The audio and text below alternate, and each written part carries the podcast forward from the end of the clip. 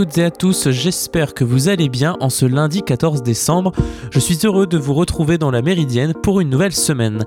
Dans ce numéro, nous reviendrons sur les manifestations nationales contre la loi sécurité globale qui ont eu lieu ce week-end, ainsi que sur la situation sanitaire en France.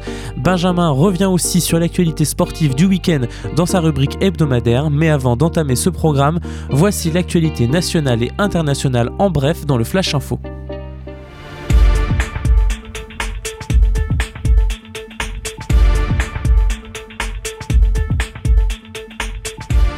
Au Niger, une attaque djihadiste dans le sud-est faisant au moins 27 morts dans la nuit de samedi à dimanche dans un raid attribué à Boko Haram contre le village de Tourmour près de la frontière nigériane.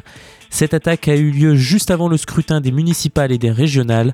Dans cette région de Difa, 300 000 réfugiés nigérians et déplacés nigériens ont été accueillis, fuyant les exactions djihadistes depuis 2015. La ville de Difa, frontalière avec le Nigeria quant à elle, a été attaquée à quatre reprises en mai. Le gouvernement américain victime d'un piratage de mails, des hackers qui pourraient avoir agi pour le compte de la Russie ont eu accès à des courriers électroniques internes des ministères des Finances et du Commerce. Selon des sources proches de l'affaire, le piratage a eu lieu sur une longue durée et est important. Les services de renseignement américains craignent en outre que les hackers aient pénétré dans les systèmes informatiques d'autres organismes gouvernementaux. Leurs actes auraient été jugés suffisamment, graves pour justifier la tenue d'une réunion du Conseil de sécurité nationale qui s'est déroulée samedi à la Maison Blanche. Le célèbre auteur britannique de romans d'espionnage John Le Carré est décédé à l'âge de 89 ans.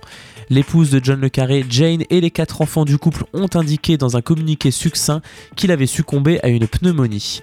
Dans ses livres comme L'espion qui venait du froid, il aimait explorer les faits de trahison au cœur des services de renseignement britanniques et questionner les postulats occidentaux sur la guerre froide en narrant les ambiguïtés morales de la lutte entre l'Union soviétique et l'Occident. John Le Carré connaissait très bien l'univers de l'espionnage puisqu'il avait lui-même travaillé comme agent du renseignement pour le ministère des Affaires étrangères britannique après la Seconde Guerre mondiale. L'influence de l'écrivain était telle que le dictionnaire Oxford l'a crédité de la paternité de nombreux termes d'espionnage tels que taupe. 387, c'est le nombre de journalistes qui sont actuellement détenus dans le monde selon le bilan annuel de Reporters sans frontières un chiffre qui reste stable, mais à un niveau historiquement haut selon l'ONG. L'ONG observe l'augmentation des arrestations liées à la crise sanitaire, avec 14 journalistes toujours sous les verrous en raison de leur suivi de la pandémie, dont 7 en Chine. Reporters sans frontières, qui a lancé en mars l'Observatoire 19 dédié à la question, a enregistré plus de 300 incidents directement liés à la couverture journalistique de la crise sanitaire entre février et fin novembre, impliquant près de 450 journalistes. Au total, la Chine reste en tête des pays ayant placé derrière les barreaux des journalistes parce qu'ils ont exercé leur métier, avec 117 journalistes professionnels ou non. L'Arabie saoudite, le Vietnam, la Syrie et l'Égypte suivent le classement. En réaction justement à la Légion d'honneur attribuée au président égyptien Al-Sisi par Emmanuel Macron, l'écrivain italien Corrado Oggias, lui, va rendre la sienne.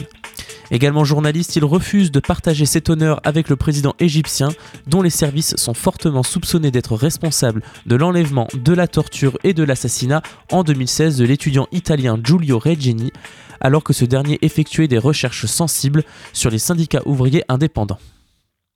Et c'est aujourd'hui que les grands électeurs américains doivent voter officiellement pour élire le prochain président des États-Unis.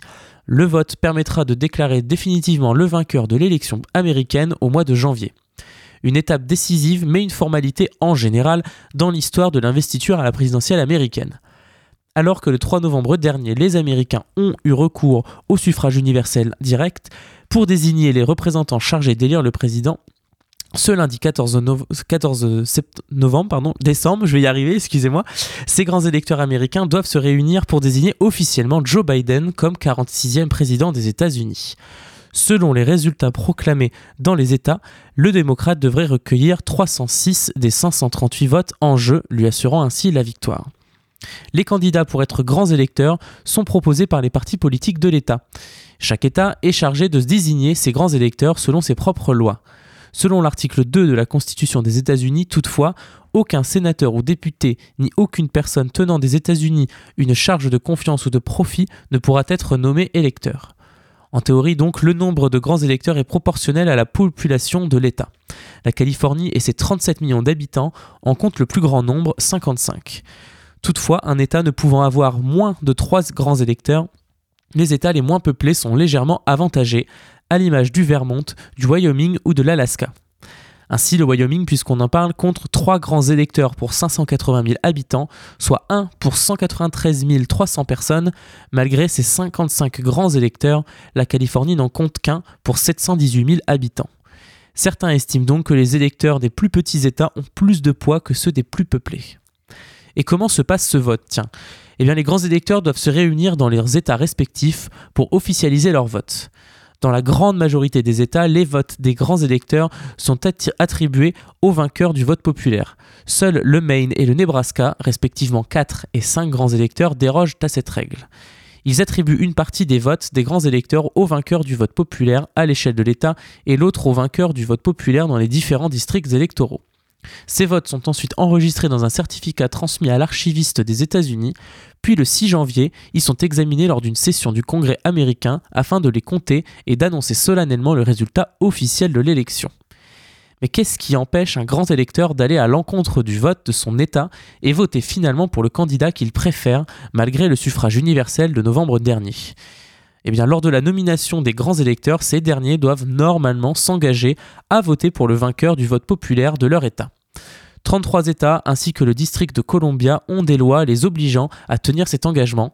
Ils risquent, en cas de non-respect, des amendes, l'annulation du vote, voire le remplacement du faithless elector, le grand électeur déloyal.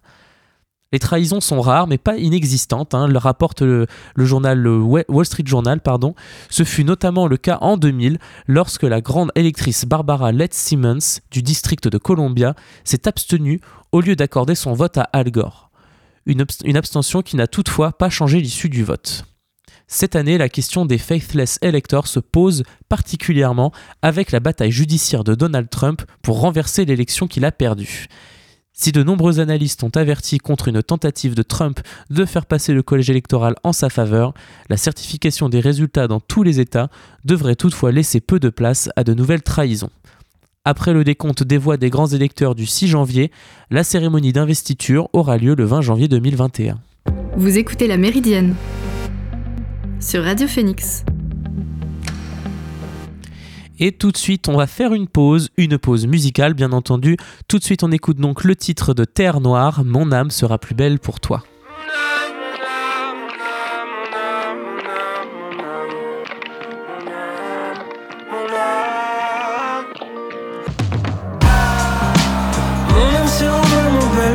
Mon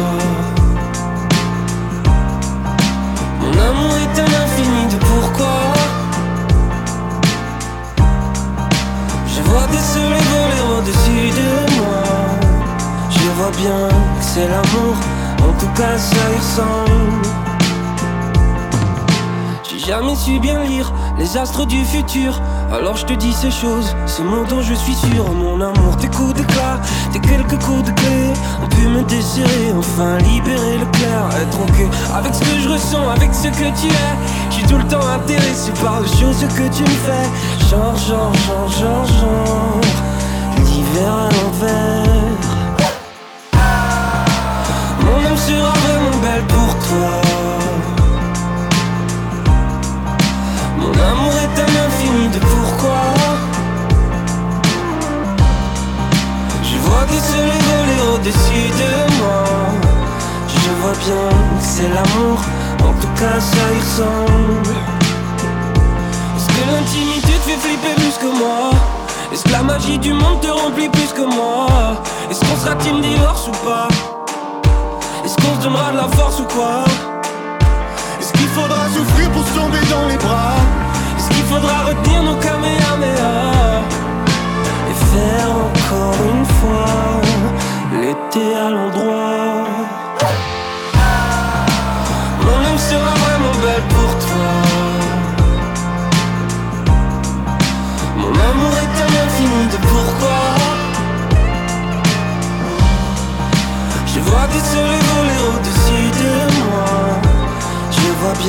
c'est l'amour, en tout cas ça ressemble.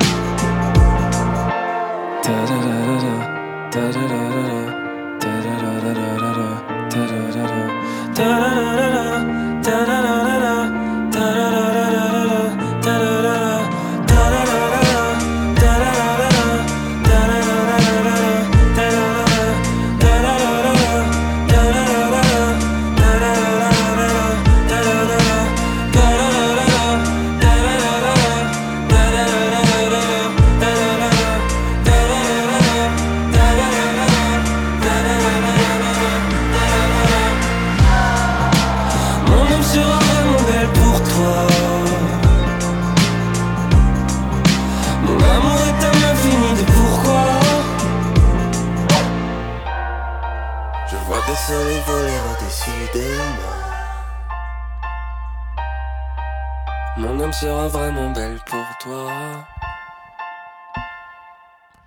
sommes de retour dans la Méridienne. Juste avant d'aller faire un tour dans l'actualité sportive avec Benjamin, j'aimerais vous poser une question. Et si les premières victimes de la crise sanitaire n'étaient pas les personnes âgées, mais plutôt les jeunes? Eh bien c'est vers ce constat que tend un nouveau rapport parlementaire qui se penche sur les effets de la crise sanitaire sur cette tranche de la population. Pour sa rapporteure, la députée Marie-Georges Buffet, il y a urgence à agir, c'est important de faire quelque chose au niveau de leur santé. L'ancienne ministre de la Jeunesse et des Sports explique qu'elle a auditionné plusieurs pédopsychiatres qui font part de leurs préoccupations. Le rapport montre une prise de poids anormale chez certains jeunes, plus 6 kg en moyenne. Plus globalement, les professionnels sont inquiets de la santé psychique de certains jeunes. Toujours selon les chiffres du rapport, un jeune sur six aurait arrêté ses études depuis le début de la crise sanitaire. L'ancienne ministre de la Jeunesse et des Sports explique qu'elle a auditionné plusieurs pédopsychiatres qui font part de leurs préoccupations. Marie-Georges Buffet a l'intention de demander la modification de la composition du conseil scientifique. Il faut qu'il y ait dans le conseil un pédopsychiatre et la défenseur des droits pour que ces questions soient prises en compte. Autre volet qui inquiète la rapporteure, les étudiants qui sont plus anxieux avec la crise sanitaire et qui développent des problèmes de scolarité, notamment à cause de la fracture numérique. Nous allons faire toute une série de préconisations si le rapport est adopté ce mercredi concernant l'apprentissage du numérique, la fourniture du matériel numérique à l'ensemble des élèves et puis la fracture sociale, notamment au niveau des étudiants. Nous allons proposer qu'ils aient une autonomie financière, a indiqué la députée communiste de Seine-Saint-Denis pour qui il manque globalement de psychologues dans les universités. Selon le rapport, il y aurait seulement un seul psychologue pour 30 000 étudiants. Il faut rompre, selon elle, l'isolement de ces jeunes qui se sont retrouvés à l'université, qui ferment avec le confinement, et n'ont pas accès à des contacts sociaux. Tout comme il faut généraliser le système des tutorats et multiplier les médiateurs scolaires dans le primaire et dans le secondaire. Le rapport qui fait 270 pages contient 75 propositions pour la jeunesse. Il sera donc examiné mercredi. En attendant, on peut peut-être faire un peu de sport histoire de libérer un peu d'hormones du plaisir, ou bien on peut en faire par, procuration pardon, avec Benjamin à travers sa rubrique sportive du lundi.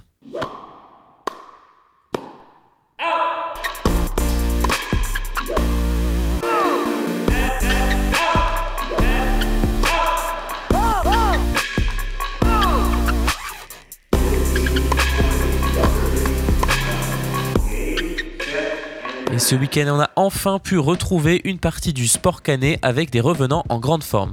Le confinement a fait du bien aux basketteurs et basketteuses.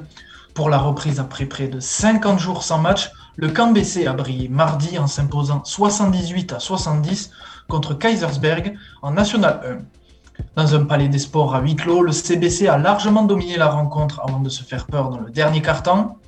Toujours dans la balle orange, les Mondevillaises ont réussi une fantastique reprise. Lors de cette semaine à deux matchs, elles ont d'abord survolé le match contre Rennes mercredi en s'imposant 87 à 53. Elles ont ensuite infligé leur première défaite de la saison à Strasbourg et continuent leur remontée au classement de la deuxième division. Toujours dans les sports de salle mais en futsal, Hérouville continue sa belle aventure. Le promu en première division s'est imposé 2-1 contre Béthune pour leur sixième victoire en 11 matchs. Pendant ce temps, le Stade Malherbe avance toujours au ralenti en cette fin d'année. Dans un choc du haut tableau contre 3, les hommes de Pascal Duprat ont dû se contenter d'un score, nul et vierge. Les Canets sont aujourd'hui 8 du classement à 5 points du podium et restent sur 4 matchs sans victoire. Et toujours dans le football, ce samedi, lors du derby madrilène entre l'Atlético et le Real, Karim Benzema est encore un peu plus entré dans l'histoire du Real Madrid en devenant le joueur étranger le plus capé avec le club espagnol. Zinedine Zidane, Cristiano Ronaldo, David Beckham, ils sont tous derrière Karim Benzema. Pour son 528e match avec le Real Madrid, le Français a dépassé Roberto Carlos pour devenir le joueur étranger le plus capé de l'histoire de la Maison Blanche. Une récompense totalement méritée pour l'attaquant qui est aujourd'hui dans sa 12e saison au sein du plus grand club du monde. L'actuel cinquième meilleur buteur de l'histoire des merengues aura tout connu avec les Espagnols, avec des débuts difficiles avant de devenir le bras droit de Cristiano pour aujourd'hui être le pilier offensif du système de Zizou. La carrière du Français de l'autre côté des Pyrénées est une œuvre d'art, d'autant que la pression a toujours été forte sur celui qui a fait partie de la deuxième génération des Galactiques, avec pour rôle de remplacer la légende Raoul. Mais une fois installé, il a toujours dû subir l'arrivée de concurrents, mais les uns après les autres, KB9 les a mis sur le banc de touche. Quadruple vainqueur de la Ligue des Champions et triple champion d'Espagne, Karim Benzema n'a pas encore fini son aventure madrilène et pourrait même devenir le premier non-espagnol dans le top 10 des joueurs les plus capés de l'histoire du club. Direction désormais un sport légal en France depuis moins de deux ans, mais qui a déjà un succès fou avec le MMA et un Français qui a décroché un titre et une ceinture ce samedi soir. C'était l'événement du week-end pour un certain nombre de personnes.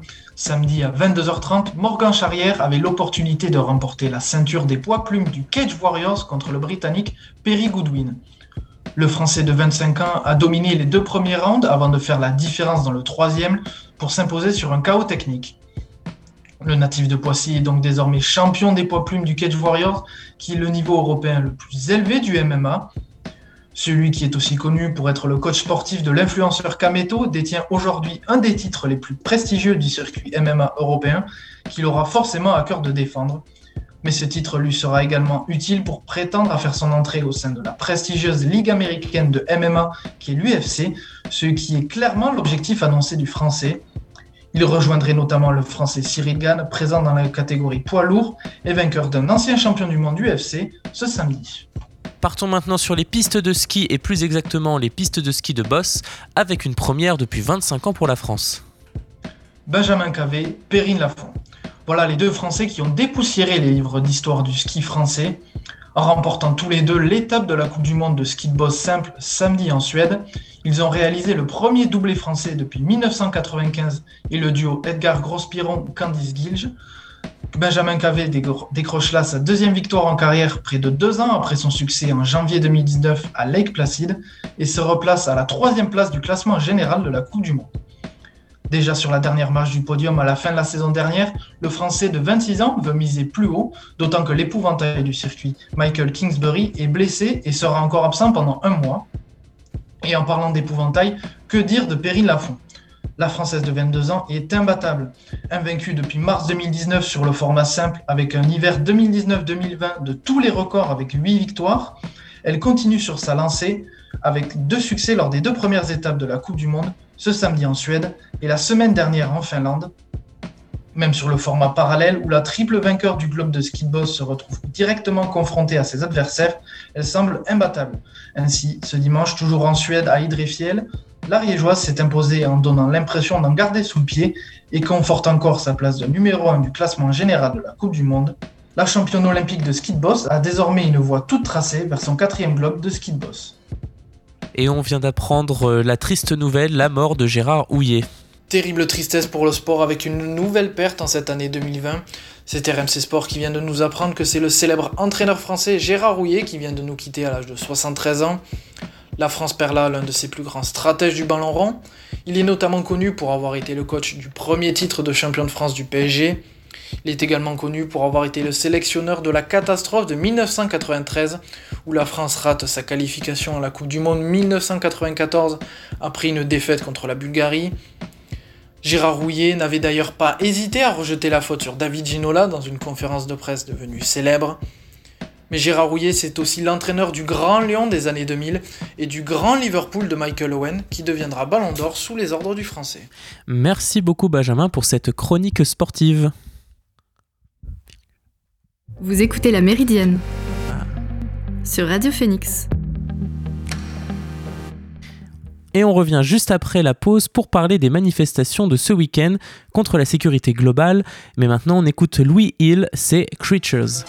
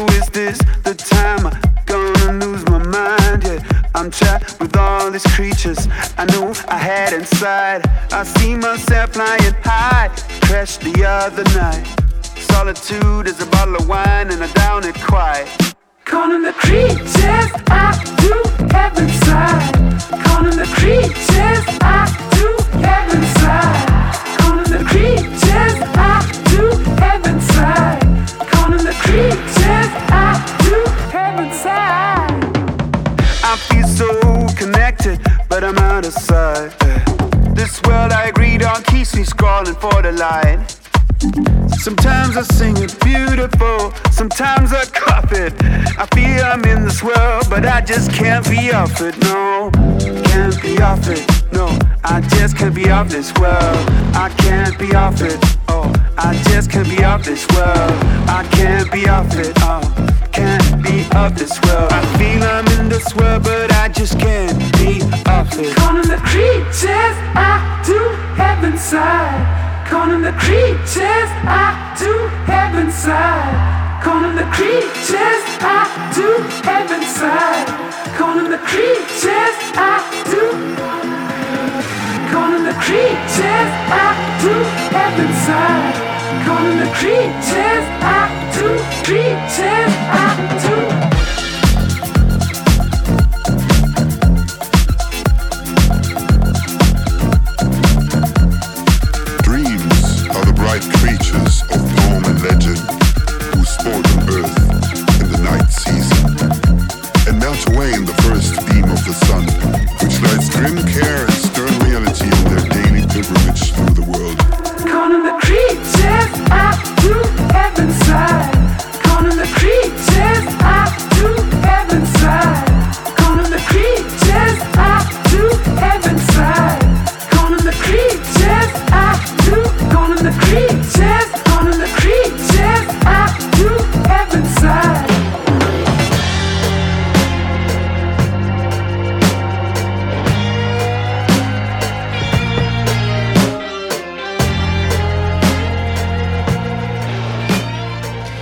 Sommes de retour dans cette dernière partie de la Méridienne et on va parler des nouvelles manifestations contre la loi sécurité globale qui ont eu lieu ce week-end dernier. Les associations et les syndicats dénoncent des arrestations arbitraires de la part de la police lors du rassemblement de Paris. Un changement de tactique des forces de l'ordre et près de 150 personnes interpellées. Interpellation en masse, charge infondée faisant éclater le cortège, retenue sans motif légitime au-delà du délai légal, garde à vue notifiée à la chaîne sur la base d'infractions pénales dévoyées. Pour ces associations dont attaque le syndicat national des journalistes ou la Ligue des droits de l'homme, la liste des dérives inadmissibles est longue. Comme nous le redoutions, poursuivent-elles dans leur communiqué, la manifestation parisienne, bien que dûment déclarée par un collectif d'organisation et autorisée par la préfecture de police, s'est transformée en souricière. Le député LFI Éric Coquerel a dénoncé sur Twitter la garde à vue complètement autoritaire de nombreux manifestants. Il a indiqué avoir exercé dimanche son droit de visite parlementaire dans les commissariats, où étaient retenus des manifestants. D'autres élus La France Insoumise comme Alexis Corbière et Daniel Simonet se sont rendus devant des commissariats de la capitale aux côtés des familles et amis. À Paris, parmi les 10 000 manifestants selon les organisateurs, moitié moins selon la police, 124 ont été placés en garde à vue selon un nouveau bilan du parquet de Paris. Parmi eux, au moins deux journalistes, un reporter du média QG et un autre du collectif Reporters en colère. La garde à vue du premier a été prolongée ce dimanche, a indiqué à l'AFP la fondatrice de QG, Aude Lancelin. Il est soupçonné d'attroupement en vue de commettre des violences, de refus d'obtempérer à un ordre de dispersion et de dissimulation du visage. Selon Aude Lancelin, il portait en fait un simple masque de protection. Le reporter de Reporters en colère a lui été relâché dimanche sans poursuite, a indiqué Emmanuel Vire du SNJ CGT. Sans transition, avant de nous quitter, faisons un point sur la situation sanitaire. Alors que l'Allemagne reconfine sa population avant les fêtes de fin d'année, la France, quant à elle, n'arrive pas à faire baisser le nombre des nouvelles contaminations en 24 heures. À la veille du déconfinement du 15 décembre, le pays est toujours loin de la barre des 5000 nouveaux cas par jour fixée par le gouvernement. Le premier fautif de cette stagnation, c'est sûrement la baisse des températures selon les épidémiologistes. L'hiver est la saison idéale pour la propagation des virus à transmission respiratoire. Le ralentissement de la baisse de l'épidémie coïncide avec une chute des températures autour du 20 novembre, un phénomène qui avait déjà été observé à la fin de septembre. Un lien confirmé par le ministre de la Santé Olivier Véran. Lors d'une conférence de presse jeudi 19 novembre, il dit nous avons constaté au mois d'octobre une accélération épidémique quand il a commencé à faire froid.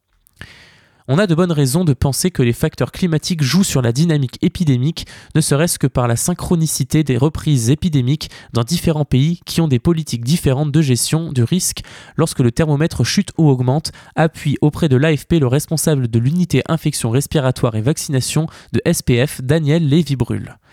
Toutefois, on ne sait pas très bien faire la part entre l'effet direct de la météo sur le virus, sa virulence, sa persistance dans les voies aériennes et l'effet indirect qu'a le froid et le mauvais temps en général sur les comportements humains. Notamment une moins bonne aération des pièces, souligne le, spécialiste. D'autant plus que le froid lui-même, plus que le froid lui-même, pardon, ce sont les comportements, hein, comme dit le spécialiste, qui sont liés au froid, qui jouent sur la situation. Comme ils disent, les gens aèrent moins chez eux et aussi les défenses immunitaires sont plus faibles. La deuxième raison qui peut expliquer la stagnation des cas, c'est l'allègement du confinement, qui a favorisé les déplacements. Enfin, les comportements des Français semblent aussi s'être relâchés, certainement lassés par cette année difficile et galvanisés par la réouverture des magasins et l'ambiance des fêtes de fin d'année, ils sortent bien plus et reprennent du contact social. Pour Eric Combe, chef du service des maladies infectieuses à la Pitié-Salpêtrière, la stagnation du nombre de cas ne s'expliquerait toutefois pas seulement par le relâchement. Selon le médecin, elle s'explique aussi par le fait qu'il y a toujours des contaminations en milieu scolaire et après ça se transmet dans les familles. Les vacances scolaires vont-elles permettre de freiner cette circulation du virus? Les autorités sanitaires craignent au contraire que les rassemblements à Noël provoquent une flambée des contaminations, comme cela a pu être observé après Thanksgiving au Canada et aux États-Unis. Vous écoutez La Méridienne sur Radio Phoenix. Et nous arrivons à la fin de cette émission, j'espère qu'elle vous a plu. Je vous retrouve demain pour un nouveau numéro de la Méridienne. D'ici là, portez-vous bien et passez une bonne journée sur Radio Phoenix.